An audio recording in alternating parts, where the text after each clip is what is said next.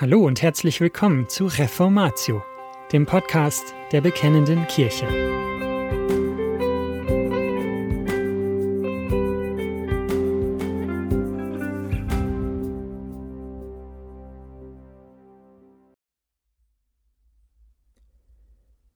Christus ist uns zur Gerechtigkeit gemacht. Von Kurt Vetterli. Erschienen in Bekennende Kirche 49 aus dem Juni 2012. Gelesen von Jochen Klautke. Die Lehre von der Zurechnung der Gerechtigkeit Christi beantwortet die Frage, auf welche Weise Gott uns annimmt, um Teilhaber seines Reiches zu sein. Sie beantwortet die Frage, wie kann Gott gerecht sein und dennoch Sünder annehmen? Es geht hierbei um die biblische Lehre, die besagt, dass Gott Menschen, anstatt ihnen ihre Sünde anzurechnen und sie entsprechend zu bestrafen, ihnen die Gerechtigkeit Christi anrechnet, sie also entsprechend dieser fremden Gerechtigkeit behandelt. Es scheint mir, dass kaum eine andere Lehre so ausführlich und deutlich in der Bibel gelehrt wird wie diese. Dennoch war sie im Lauf der Kirchengeschichte immer wieder umstritten. Nachdem Paulus die hartnäckigen Judaisten seiner Zeit widerlegt hatte, war es vor allem die römisch-katholische Kirche, die massiv von der neutestamentlichen Rechtfertigungslehre abwich zugunsten ihrer Bußtheologie. Gott ließ durch die Reformatoren die biblische Wahrheit wieder aufleuchten. Es ist eine Tragik, dass heute ausgerechnet in bestimmten liberalen theologischen Kreisen vieles davon wieder vernebelt und verfälscht wird. James Dunn, N.T. Wright, Steve Chalk und andere vertreten die Auffassung, Paulus sei von den Reformatoren nicht richtig verstanden worden. Sie wollen eine neue Sicht, Perspektive der paulinischen Rechtfertigungslehre aufzeigen. Vieles, was diese Männer geschrieben haben, stützt sich nicht wirklich auf eine gründliche Lektüre der biblischen Bücher, sondern auf ihre eigene Interpretation der geschichtlichen Zusammenhänge in der Zeit des Paulus. Die Vertreter der sogenannten neuen Perspektive auf Paulus, auf Englisch New Perspective on Paul, suchen vor allem die Lehre von der Stellvertretung Christi anzugreifen und zu widerlegen. Darum möchte ich versuchen, die biblische Begründung für diese Lehre hier vorzutragen. Der erste Adam. Um zu verstehen, was Christus für uns ist, müssen wir zuerst sehen, was Adam für uns war. Gott schuf Adam nicht nur als ersten Menschen, sondern als Haupt, als Repräsentanten der Menschheit. Adam hatte damit den Auftrag, als Gottes Ebenbild die Herrlichkeit Gottes zu manifestieren. Alle, die von Adam abstammen, sollen diese Ebenbildlichkeit tragen und die Herrlichkeit bezeugen. Adam sollte vollkommen gerecht und heilig sein, genauso sollte es auch bei allen seinen Nachkommen sein. Bekanntlich erfüllte Adam, unser Haupt und Repräsentant, diesen Auftrag nicht. Er wurde Gott ungehorsam und verlor nicht nur selbst seine gute Stellung vor Gott, sondern zog seine ganze Nachkommenschaft in die Sünde hinein und geriet unter den Fluch Gottes. In Adam wurde die ganze Menschheit verdorben. Darum, wie durch einen Menschen die Sünde in die Welt gekommen ist und durch die Sünde der Tod, so ist auch der Tod zu allen Menschen durchgedrungen. Römer 5, Vers 12. Dieser Tod zeigt sich seitdem im Getrenntsein von dem Ursprung des Lebens, von Gott. Epheser 2, Vers 1 Auch euch hat er auferweckt, die ihr tot wart in euren Vergehungen und Sünden. Tot sein bedeutet auch ein Gebundensein an die Sünde und eine völlige Unfähigkeit, etwas hervorzubringen, das Gott angenehm ist, das geistlich gut ist. Der Tod Adams und seine Gebundenheit an die Sünde brachte diesen Fluch über die gesamte Menschheit. Das Zeugnis hiervon sehen wir bereits bei seinen ersten Nachkommen und dann bei allen, die gefolgt sind.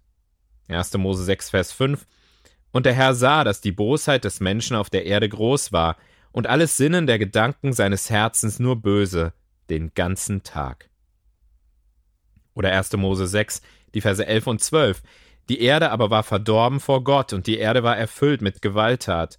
Und Gott sah die Erde, und siehe, sie war verdorben, denn alles Fleisch hatte seinen Weg verdorben auf Erden. Oder 1. Mose 8, Vers 21 Das Sinnen des menschlichen Herzens ist böse, von seiner Jugend an.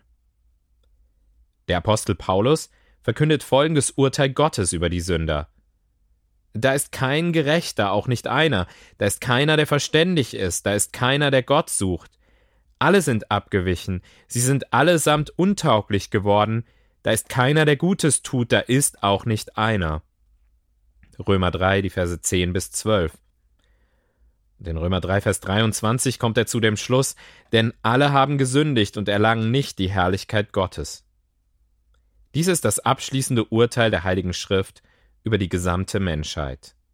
Adam, unser Haupt, brachte die Sünde und damit den Tod sowie die totale Verdorbenheit in die Menschheit. Alle Menschen hängen untrennbar an Adam. Es gibt keine Möglichkeit von menschlicher Seite etwas zu reparieren. Die einzige Möglichkeit zur Veränderung bzw. Aufhebung dieser Misere liegt bei Gott.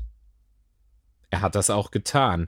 Durch die Sinnflut hat er bildhaft gezeigt, wie das geschehen muss. Der alte Adam, die alte Menschheit muss vernichtet werden, und ein neuer Adam, eine neue Menschheit muss geschaffen werden. Der zweite Adam. Dieser neue oder letzte Adam ist Christus. Gott, der Sohn, wurde Mensch. Er wurde der neue Adam und das Haupt und der Repräsentant der neuen Menschheit. Der Apostel Paulus schreibt über ihn Er ist das Bild des unsichtbaren Gottes, der Erstgeborene aller Schöpfung, denn in ihm ist alles in den Himmeln und auf der Erde geschaffen worden, das Sichtbare und das Unsichtbare, es seien Throne oder Herrschaften oder Gewalten oder Mächte, alles ist durch ihn und zu ihm hin geschaffen. Und er ist vor allem, und alles besteht durch ihn. Und er ist das Haupt des Leibes der Gemeinde, er ist der Anfang, der Erstgeborene aus den Toten, damit er in allem den Vorrang habe. Kolosser 1, die Verse 15 bis 18. Dieser neue Adam ist unendlich besser als der erste. Wie der erste Adam wurde auch Christus versucht, aber er versagte nicht. Es gab keinen zweiten Sündenfall. Hebräer 4, Vers 15 lesen wir, der in allem in gleicher Weise wie wir versucht worden ist, doch ohne Sünde. Oder in 1. Petrus 2, 22, der keine Sünde getan hat, auch ist kein Trug in seinem Mund gefunden worden. Christus, der zweite Adam, ist vollkommen gerecht und heilig. Hebräer 7, Vers 26, heilig, sündlos, unbefleckt, abgesondert von den Sündern und höher als die Himmel. So ist Christus das zweite Haupt, das Haupt der neuen Menschheit. Jetzt gibt es aber neben seiner göttlichen Heiligkeit und Sündlosigkeit einen weiteren gravierenden Unterschied zwischen dem ersten und dem zweiten Adam. Der zweite Adam gebiert sein Volk, seine Nachkommenschaft, nicht durch menschliche Zeugung. Wie kommt er dann zu Kindern? Antwort durch Adoption. Die neue Menschheit besteht aus adoptierten Söhnen. In Epheser 1, den Versen 4 und 5 lesen wir, wie er uns in ihm auserwählt hat vor Grundlegung der Welt, dass wir heilig und tadellos vor ihm seien in Liebe und uns vorherbestimmt hat zur Sohnschaft durch Jesus Christus für sich selbst, nach dem Wohlgefallen seines Willens. Man wird nicht Nachkomme des letzten Adam durch natürliche Fortpflanzung, sondern dadurch, dass man von dem himmlischen Vater in diese Familie hineingenommen wird. Wir sind nicht von Natur aus Söhne Gottes, sondern wir werden durch göttliches Recht zu solchen erklärt und empfangen dadurch die volle Erbberechtigung echter Nachkommen. Dieses Recht musste uns aber erst erworben werden. Um diese Aufgabe zu erfüllen, wurde der Sohn Gottes Mensch. Er wurde nicht für sich selbst Mensch, sondern um Stellvertreter der neuen Menschheit zu sein. Er wurde Stellvertreter in zweierlei Hinsicht. Er vertrat seine künftigen Nachkommen darin, um das von Gott geforderte, heilige, sündlose Leben zu führen, und er vertrat sie darin, die Strafe für ihre Sünden zu empfangen. Die Heilige Schrift bezeugt an verschiedenen Stellen, dass Gott seinem Sohn ein Volk gab, für das er hingehen und es in dieser Weise vertreten sollte. Zum Beispiel im hohepriesterlichen Gebet in Johannes Kapitel 17. Vater, die Stunde ist gekommen, verherrliche deinen Sohn, damit der Sohn dich verherrliche, wie du ihm Vollmacht gegeben hast über alles Fleisch, dass er allen, die du ihm gegeben hast, ewiges Leben gebe. Ich habe deinen Namen den Menschen offenbart, die du mir aus der Welt gegeben hast. Dein waren sie, und mir hast du sie gegeben. Zurechnung.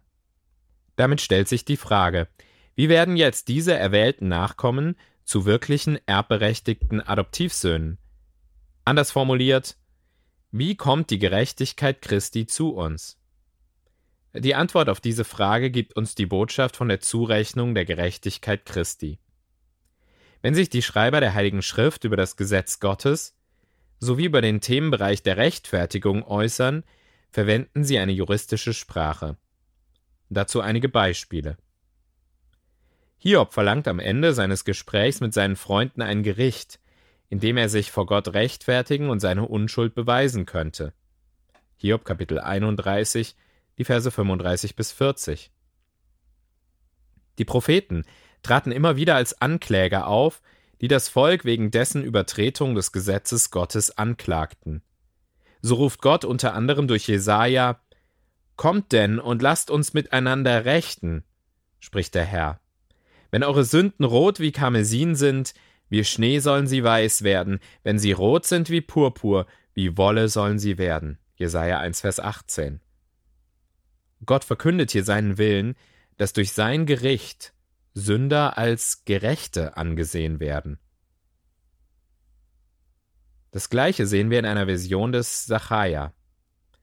In Kapitel 3 in den Versen 1 bis 5 lesen wir: Und er ließ mich den Hohepriester Joshua sehen, der vor dem Engel des Herrn stand. Und der Satan stand zu seiner Rechten, um ihn anzuklagen. Und der Herr sprach zum Satan: der Herr wird dich bedrohen, Satan. Ja, der Herr, der Jerusalem erwählt hat, bedroht dich. Ist dieser nicht ein Holzscheit, der aus dem Feuer herausgerissen ist? Und Joshua war mit schmutzigen Kleidern bekleidet und stand vor dem Engel. Und der Engel antwortete und sprach zu denen, die vor ihm standen, Nehmt ihm die schmutzigen Kleider ab.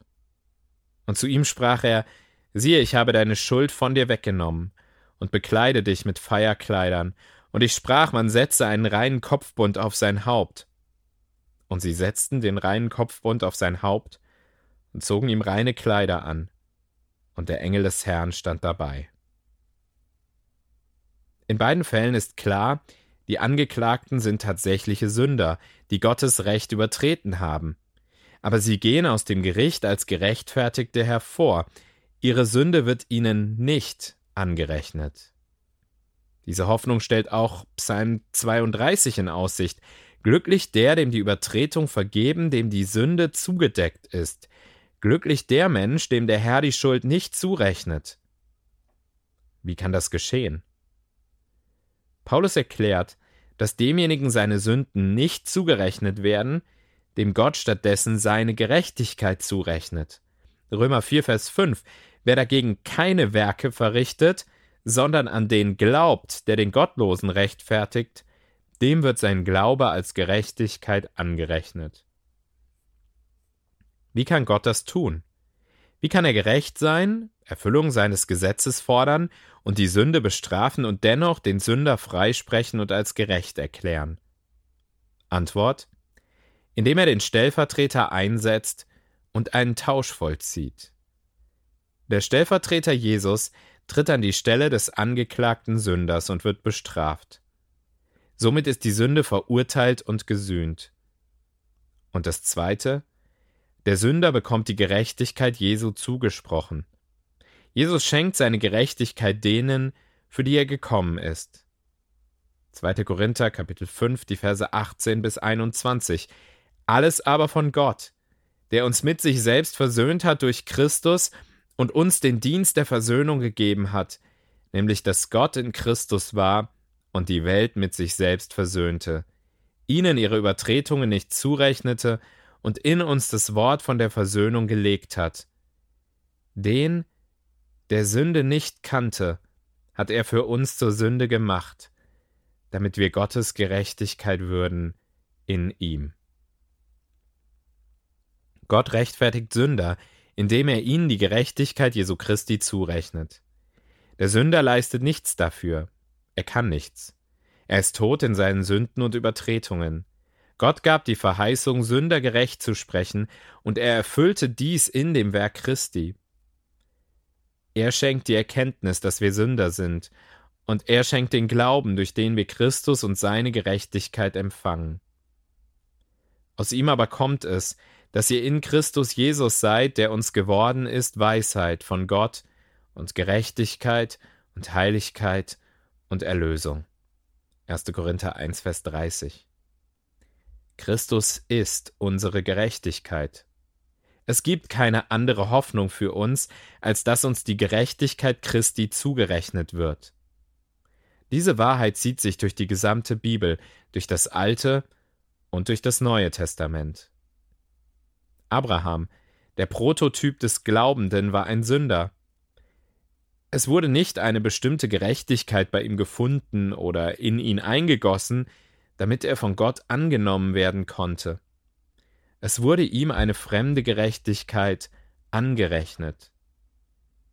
Abraham glaubte dem Herrn, und das rechnete er ihm als Gerechtigkeit an. Lesen wir in 1. Mose 15, Vers 6. Was genau glaubte Abraham?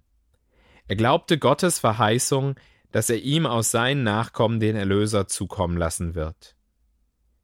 Wer wie Abraham glaubt, dem wird dieselbe fremde Gerechtigkeit zugerechnet. Galater 3, die Verse 6 bis 9. Gleich wie Abraham Gott geglaubt hat und es ihm zur Gerechtigkeit gerechnet wurde, so erkennt auch, die aus Glauben sind, diese sind Abrahams Kinder. Da es nun die Schrift voraussah, dass Gott die Heiden aus Glauben rechtfertigen würde, hat sie dem Abraham im Voraus das Evangelium verkündigt, in dir sollen alle Völker gesegnet werden. So werden nun die, welche aus Glauben sind, gesegnet mit dem gläubigen Abraham. Die Wichtigkeit dieses Verständnisses. Warum ist es wichtig, diese Lehre von der Zurechnung der Gerechtigkeit zu akzeptieren? Oder umgekehrt formuliert, was ist in Gefahr, wenn wir sie verlieren? Die zugerechnete Gerechtigkeit, die uns vor Gott bestehen lässt und die uns in seine ewige Gemeinschaft bringt, ist völlig sicher, weil sie nicht etwas von uns produziertes ist, sondern von Gott gemacht, von ihm geschenkt, hat sie ewig Bestand. Wir stützen uns im Glauben auf das Werk Gottes für uns. Wir werden, nachdem wir für gerecht erklärt worden sind, immer wieder in Sünde fallen. Würden wir an eine eingegossene Gerechtigkeit glauben, wie man dies im römischen Katholizismus versteht, müssten wir immer wieder in Frage stellen, ob jetzt wirklich genügend Heiligkeit bei uns vorhanden ist, die uns im Heil bleiben lässt. Würden wir an eine definitive Rechtfertigung erst am Ende unseres Lebens glauben, wie sie bei Vertretern der neuen Perspektive auf Paulus und auch in der sogenannten Federal Vision zu finden ist, dann müssten wir davon ausgehen, dass wir nicht zu der Gerechtigkeit gelangen würden. Nur eine von außen kommende, uns zugerechnete Gerechtigkeit, eine Gerechtigkeit, die durch Christus erworben worden ist, ist die vollkommene Gerechtigkeit Gottes. Sie hat keinen Makel, denn sie hat von uns nichts an sich. Sie ist alles, was wir benötigen, um in alle Ewigkeit vor Gott als gerecht dazustehen. Die Alternative zur Lehre von der Zurechnung ist in jedem Fall, auf etwas zu vertrauen, das wir zu unserem Heil beitragen können. Damit aber würden wir jede Hoffnung verlieren, denn in uns gibt es nichts, das vor Gott Bestand hätte. Christus ist alles. Er ist uns von Gott gemacht, zur Weisheit, zur Gerechtigkeit zur Heiligkeit und zur Erlösung. Und das war's schon wieder mit dieser Folge von Reformatio. Wenn Sie selbst eine Frage an uns haben, laden wir Sie herzlich dazu ein, uns diese zu schicken. Besuchen Sie uns unter www.bekennende-kirche.de/fragen und nutzen Sie das dortige Formular. Wir werden Ihnen darauf antworten und, so Gott will, Ihre Fragen klären. Außerdem können Sie auf der Seite der Bekennenden Kirche wie gewohnt die Beiträge aus der BK lesen, die Zeitschrift abonnieren und unsere Arbeit mit einer Spende unterstützen. Alle Links finden Sie auch in der Beschreibung dieser Folge des Podcasts. Wir bedanken uns fürs Zuhören, wünschen Ihnen Gottes Segen und sagen Tschüss. Bis zum nächsten Mal.